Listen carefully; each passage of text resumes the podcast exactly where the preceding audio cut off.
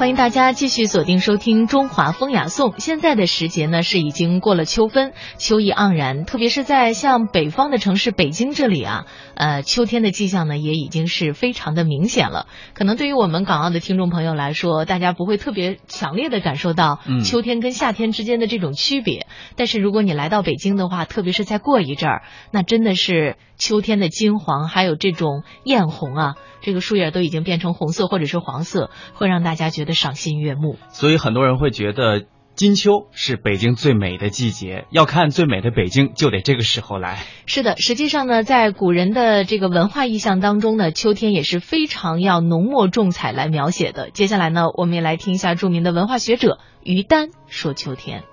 所谓春华秋实，秋天呢，也是中国人一个意味深长的季节。按照农耕文明的传统。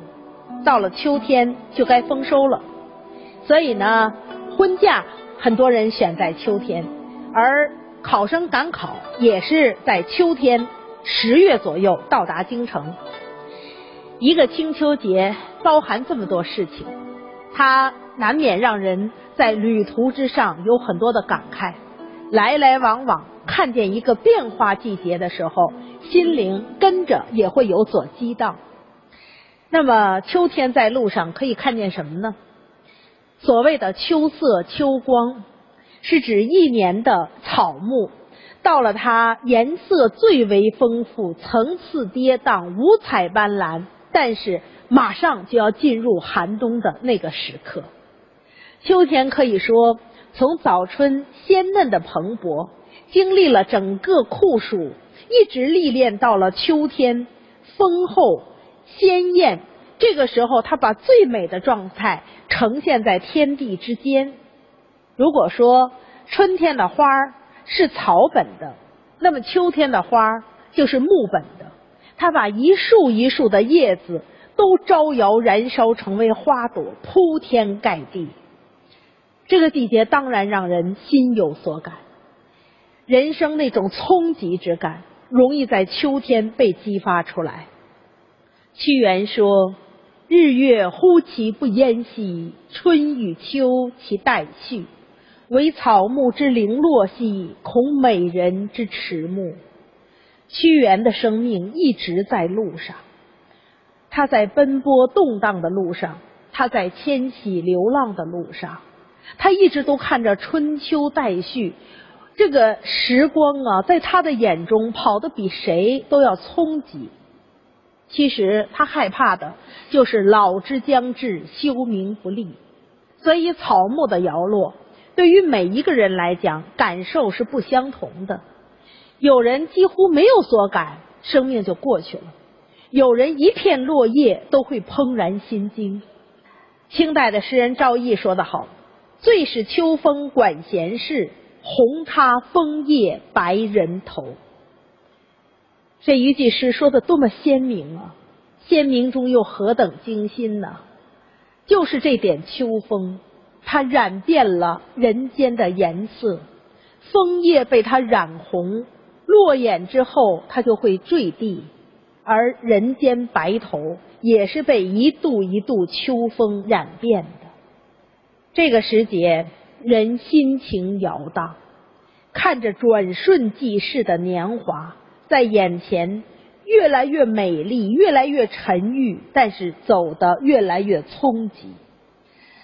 李清照有一年深秋重阳，他做了那首著名的《醉花阴》，寄给在外面做官的丈夫：“薄雾浓云愁永昼，瑞脑消金兽。”他说：“你看这个日子啊。”走到了九九重阳，薄薄的秋雾已经起了，浓云在压下来，整个的白天都不明朗。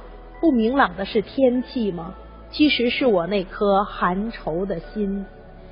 那我每天干什么呢？百无聊赖的在闺房中点着香，瑞脑消金兽，香袅袅而起，笼罩着那个兽形的香炉。哎呀，他就在想。心中的忧愁走远了吗？佳节又重阳，玉枕纱厨，半夜凉初透。到了重阳节的时候，北方就转凉了。无论是枕上还是去看纱窗，其实都透着一番寒意。人能够干什么呢？东篱把酒黄昏后，有暗香盈袖。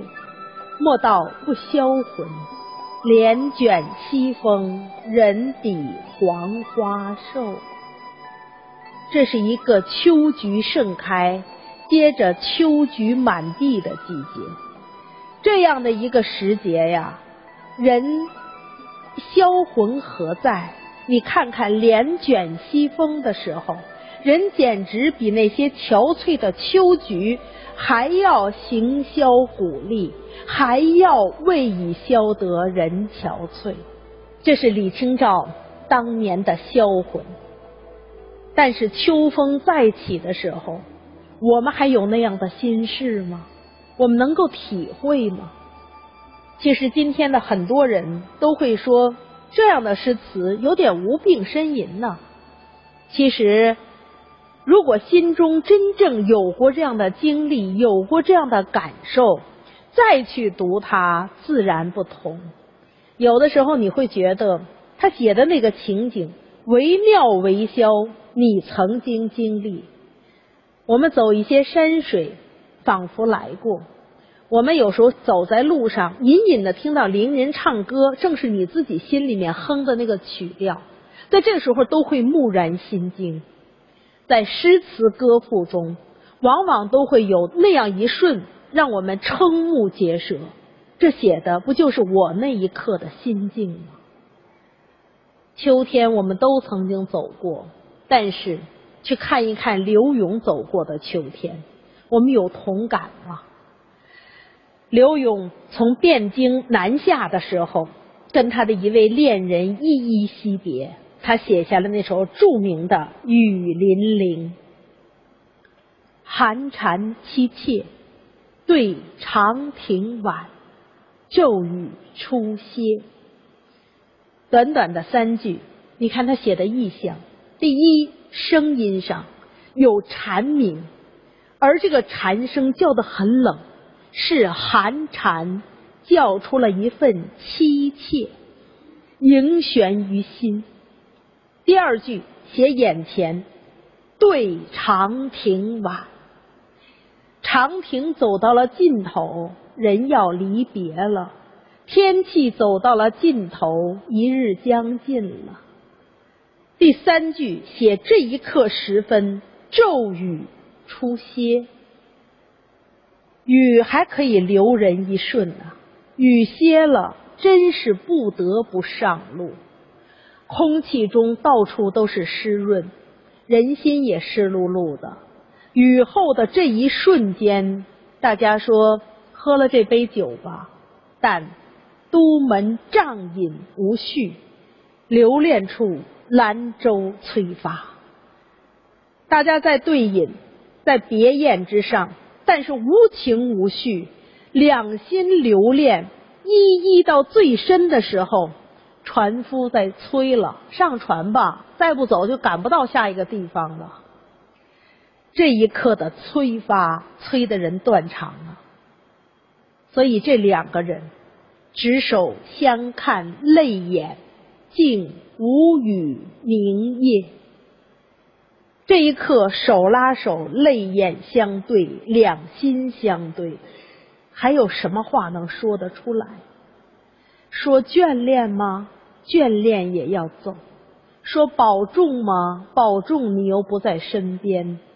说珍惜吗？珍惜，为什么今天要远离？说重逢吗？重逢又不知归期。说什么样的话？其实都不如无语，什么都说不出来的这一刻，话、泪，一切凝噎二字，噎在了喉头，噎在了心头。凝噎这一刻之后，念去去，千里烟波，暮霭沉沉楚天阔。其实我们从诗词的节律上来讲，静无语，凝噎。读到这里，其实人真的好像是跟着他们哽咽了，觉得词走到这里走得很生涩，走得不流畅，跌宕到这里似乎就动不了了。但再往下念，念去去，千里烟波，突然之间就疏朗了。这时刻，人离开了，因为前方暮霭沉沉，楚天阔，水阔天高，谁知道未来怎样？接下来，他说出了千古名句：“多情自古伤离别，更哪堪冷落清秋节。”清秋的意义在这一笔中被点破。秋天呢，人心更多眷恋，果实累累，红叶沉沉，人心上都渴望温暖。在一个越来越寒冷的时刻，不去眠冬，不去守在家园，非要去哪里呢？自古伤离别，更哪堪冷落清秋节？这让多情的心如何单程？这一走，酒意中会醒，醒来已是夜深。今宵酒醒何处？杨柳岸，晓风残月。不知道在何处酒醒的时候，看见依稀的杨柳岸边，有晓风袭来，有残月当天。